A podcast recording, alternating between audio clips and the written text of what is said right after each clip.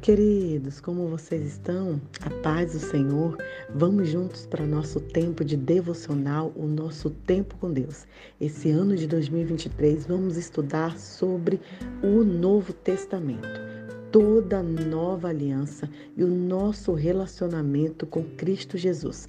Por isso, separe um tempo na sua agenda, que seja um tempo precioso, um tempo no qual você se aproximará mais de Deus, terá de fato relacionamento com Ele.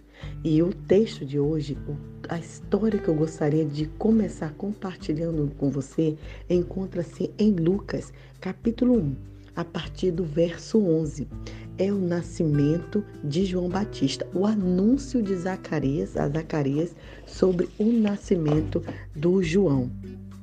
E aí eu quero ler com você a palavra de Deus, diz assim no verso 11.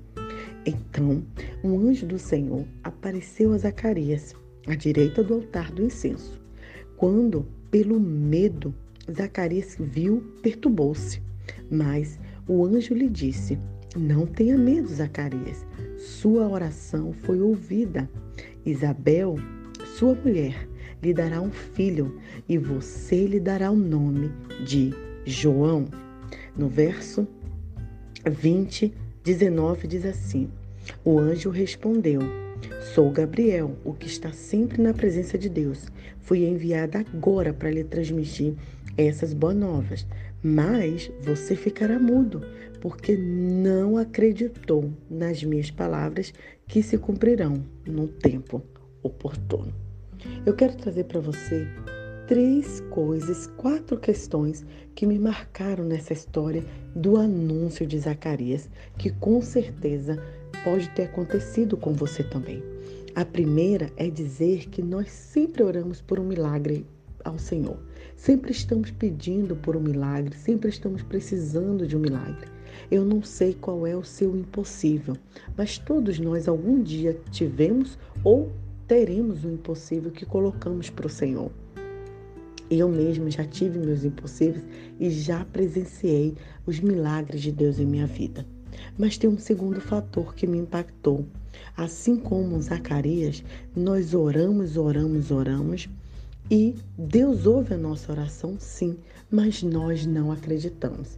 Você já viu aquela história na qual o um menino estava junto com um grupo em uma viagem missionária lá no sertão da Bahia, orando, orando por chuva. Já tinha muitos anos que não chovia e aquele grupo estava ali orando, clamando ao Senhor. Ao final daquele culto, é, o grupo ia voltar para casa e aquele menininho também é, ia sair de casa. E aí ele foi pegar a sombrinha. E as pessoas começaram a rir dele: Menino, vai pegar essa sombrinha para quê? Nesse sol quente nem tá chovendo. E o menininho respondeu para aquele grupo: Ué, mas nós não acabamos de orar para que tenha chuva? E todos ficaram envergonhados. O que, que essa história nos diz? Que nós oramos, oramos, mas no fundo nós não acreditamos que o milagre vai acontecer. Assim mesmo foi Zacarias.